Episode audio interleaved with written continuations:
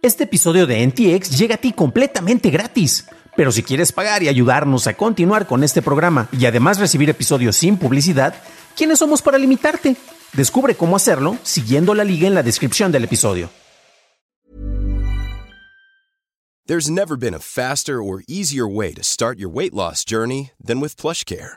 PlushCare accepts most insurance plans and gives you online access to board-certified physicians who can prescribe FDA-approved weight loss medications like Wigovi and Zepbound for those who qualify. Take charge of your health and speak with a board-certified physician about a weight loss plan that's right for you. Get started today at plushcare.com slash weight loss. That's plushcare.com slash weight loss. plushcare.com slash weight loss.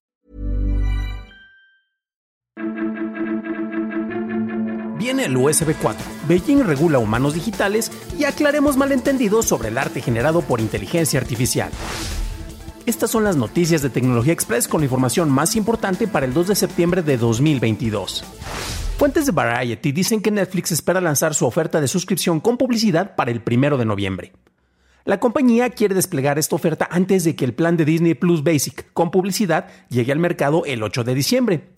Según informes, Netflix reportó a sus socios publicitarios que espera tener 500.000 clientes en su plan con publicidad para finales de 2022. El grupo promotor de USB anunció que el USB 4 versión 2.0 duplicará el ancho de banda sobre USB 4 a 80 gigabits por segundo. Los usuarios pueden alcanzar estas velocidades utilizando los cables pasivos USB tipo C de 40 GB por segundo existentes, así como los cables activos USB-C que se lanzarán próximamente. El foro de implementadores de USB aún no ha publicado las especificaciones técnicas del estándar. No se sabe cuándo llegarán los dispositivos con USB 4 versión 2 al mercado. A inicios de agosto, el gobierno municipal de Beijing lanzó su plan de cuatro años con las prioridades del gobierno, en donde incorporó el incremento en inversión en humanos digitales. Un humano digital puede ser desde un avatar controlado por un videojugador o un personaje dentro de plataformas del metaverso como en Shirang de Baidu, así como influencers virtuales y estrellas digitales. La nueva estrategia del gobierno se conoce como el Plan de Acción de Beijing para promover la innovación y desarrollo de la industria del humano digital siendo el primero en esta categoría. En el mismo se proyecta que para 2025 los ingresos generados por este sector lleguen a los 7.300 millones de yuanes en la ciudad o 1.570 millones de dólares.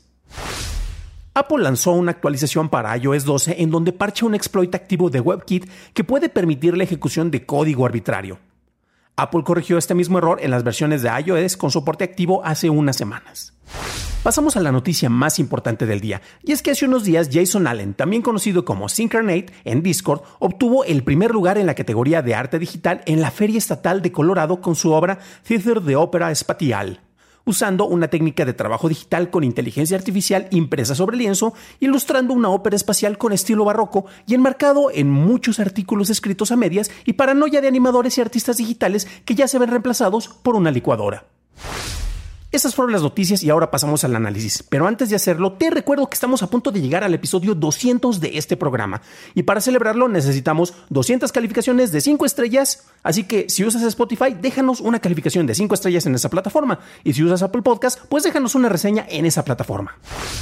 En Estados Unidos, dentro de la Feria Estatal de Colorado, la obra ganadora en la categoría de competencia de arte digital y fotografía digital manipulada fue la creación de Jason Allen el teatro de la ópera espacial.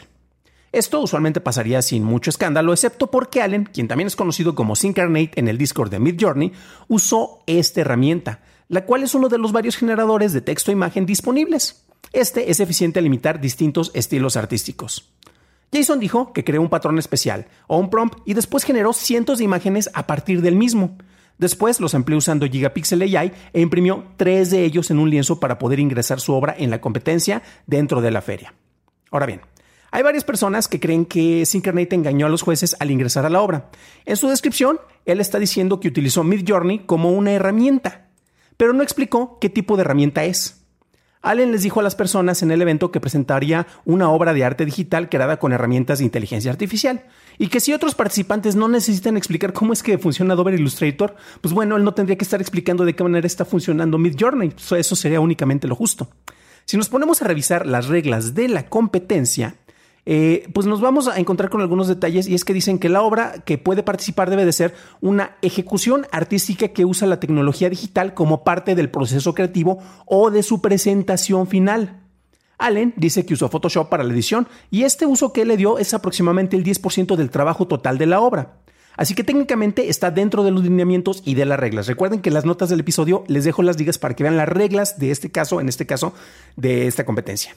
Y ahora bien, hay gente que sigue alegando, y ah, qué eh, divertidos son estos comentarios, porque dicen que si los jueces hubieran sabido que la obra implementaba imágenes generadas por una inteligencia artificial, Allen hubiera ganado, aunque estos quejosos honestamente pues no se han presentado y no han presentado las quejas de manera oficial para que le quiten su premio. Eso hay que destacarlo, ¿no?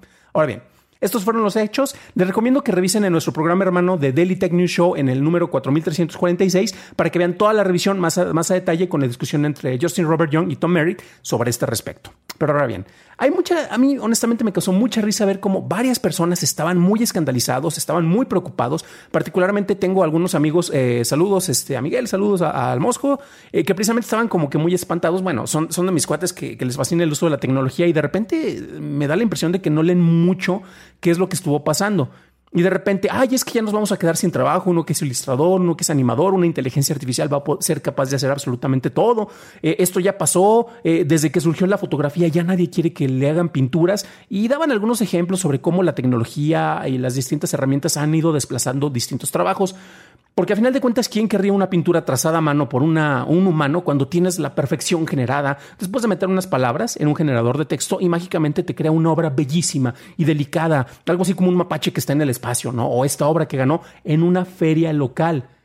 Híjole, mano. ¿Qué es lo que ganó este premio? Ganó un premio de 300 dólares que honestamente, pues no sé, este, vimos ya la categoría, vemos la descripción de la categoría y es una categoría especial. No ganó en una, como una obra de arte compitiendo con pintores, no ganó en una categoría hecha por eh, los niños que pintan con acuarela después en las afueras de la feria no ganó con alguien que estuviera en otras categorías que, que, estuvieran más enfocadas, sino en el uso de herramientas digitales. Y el uso de una inteligencia artificial para la creación de imágenes sería como el tomar una imagen de stock meterla a Photoshop y hacerle meter los distintos filtros para alterarlos y pues prácticamente es lo mismo, solo que estás utilizando otra herramienta.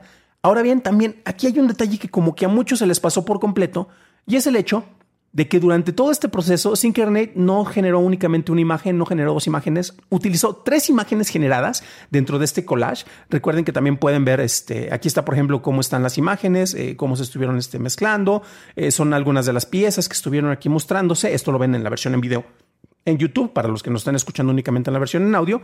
Eh, pero también aquí está la cuestión, generó cientos y cientos y cientos de versiones. Y estas versiones no le funcionaron. Entonces tuvo que desechar muchísimo material y fue hasta que él empezó a perfeccionar, vio qué palabras le estaban funcionando para que se crearan algunas obras en las cuales curiosamente no tenemos ningún rostro que se, muestre de frente, todos son espaldas eh, y con distintos manejos de claroscuros para, para estarlos este, ocultando. Y esto es lo que él estuvo incorporando y tuvo que meterle Photoshop. Entonces estamos viendo que una persona utilizó nuevamente distintas herramientas. Ninguna inteligencia artificial fue capaz de reemplazar el trabajo de ningún humano en este caso. Son herramientas nuevamente. Ya puse el ejemplo de que como una fotografía eh, alterada digitalmente sería muy similar a lo que se estuvo haciendo acá. Y de hecho podría ser muy rápido en, en algunos de estos casos.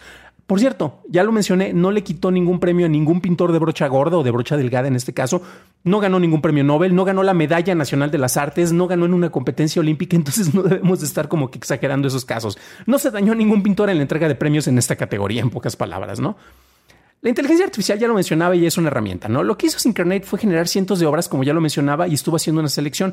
Tenemos distintas herramientas que precisamente pueden servir para eso y eh, al final les voy a dar un, tip. Yo tengo, por ejemplo, si me buscan como creador en Night Café Studio a través de una herramienta que es Stable Diffusion, que tiene un manejo de fotorrealismo muy, muy padre, y todos los días he estado haciendo decenas y decenas de pruebas para ver qué puedo hacer con las portadas eh, que podrían servir para este episodio. Por ejemplo, hoy tenemos esto en el cual tengo un robot artista pintando sobre un lienzo, una Mona Lisa, y vemos lo maravilloso que me estuvo dando como una obra. Tenemos otras que se estuvieron generando, un humano peleando contra un robot para en, un concurso de, comer, este hot dogs. Y pues honestamente son cosas que cuando uno se pone a ver sirven para el anecdotario. Aquí tienen la portada de, hace dos días acerca de una, de una patrulla fantasma. Y son cosas que pues sí sirven, pero ¿para qué sirven? O sea, es únicamente distintos comandos que se están metiendo y que en la práctica pues no pasan del anecdotario. Entonces tampoco hay como que, que exagerarlo. A mí, a final de cuentas, hablando de las portadas concretamente, y lo pudieron ver desde antes, me ayuda a comunicar mejor esto que están viendo en este momento en la versión en video que lo que estábamos viendo en el, en el ejemplo aquí generado por una inteligencia artificial, porque por lo menos ilustraría de una manera más concreta y más específica para que los humanos pudieran interpretar el mensaje que estamos comunicando con esto. Esto ya se ha visto, son tecnologías que están siendo herramientas utilizadas y no van a reemplazar distintos procesos, al menos en este periodo y en este momento en el cual estamos hablando. Y este caso ya había pasado previamente. Tenemos algo que eh, fue creado por Industrial Light and Magic para Disney y es el Stagecraft. Es el famoso estudio con un montón de muros de video, eh, de pantallas, de televisiones pegadas a los muros, en pocas palabras, que se utilizó para series como El Mandalorian, ¿no? ¿Y qué es lo que ocurrió? Que muchos decían, no, es que ya con esto adiós a las locaciones, ya no vamos a necesitar pantallas verdes, este es el futuro, todo el mundo lo va a utilizar y no se pusieron a ver los requisitos que incluso gente que trabaja dentro de Disney, gente que trabaja para estas mismas series de alto calibre como las, las del Mandalorian o las de Boba Fett, Básicamente, si no eres Filoni y si no eres este, ah, parte de los del equipo esencial eh, que están para allá, no vas a poder utilizar The Volume. The Volume es el foro en el cual está ubicado el Stagecraft. ¿Y qué es lo que ocurre allá? Los requisitos eh, que tú tienes que usar para que las escenas salgan bien fotografiadas en ese lugar, y ya lo han utilizado en otras producciones, por ejemplo, de Warner. Aquí en México tenemos a alguien que montó su estudio con características muy similares. Y honestamente, los requisitos es de que ya tienes que tener los fondos bien creados, tienes que tener usualmente algo muy bien compuesto en computadora o, algo que esté muy bien grabado en locación que vas a estar incorporando en esos lados. Entonces, no estás sustituyendo ese trabajo para grabar en locación. Tal vez tú no muevas a dos o tres actores a ese lado, pero tienes que seguir mandando un crew a esos lugares para que tengas las herramientas y los elementos necesarios para combinarlos al final. Entonces, tienes mucho trabajo que se sigue haciendo, pero muchos quedan nada más con la onda superficial y resulta que, como mencionaba en los requisitos, prácticamente el de volume no te lo prestan, te lo prestan por muy poco tiempo. Tienes que tener muy especificado lo que vas a hacer, tienes que tener un equipo ultra profesionalizado y se necesita ese nivel de especialización para que lo que hagas ahí salga bien. Y ya hemos tenido en otros casos de series de Marvel, por ejemplo, en los cuales los resultados se ven muy pinches. Incluso en películas. No, no, vayamos tan lejos como la última película del Doctor Strange, donde los efectos visuales se ven deficientes en varios aspectos, entre ellos el tiempo y entre ellos pues el, el hecho de que las herramientas no se utilizan de una manera tan efectiva. Hay un detalle que me llama mucho la atención, es que Jason Allen, que es el autor de la obra de la ópera espacial, él se cataloga a sí mismo como un autor y no como un creador de esta obra. Entonces, bueno, esta es otra discusión que probablemente deberíamos de tener más a futuro, porque actualmente pues tenemos incluso inteligencias artificiales que te pueden crear música y la música que hacen pues eh, es, le les tienes que meter muchos detalles para que pueda aprender y trate de replicar, pero sin, sin ser algo que pueda quitarle el empleo a un músico en particular. Pero ese tema que vamos a poder explorar a fondo en una emisión a futuro. Para un análisis más a detalle en inglés, visita dailytechnewshow.com en donde encontrarás notas y ligas a las noticias. Por cierto, si quieres conocer más detalles sobre los generadores de imágenes por inteligencia artificial, checa nuestro episodio 191 en donde te hablo de Stable Diffusion y te digo cómo usarlo. Eso es todo por hoy, gracias por tu atención y estaremos escuchándonos en el próximo programa. Y deseo que tengas un fantástico fin de semana.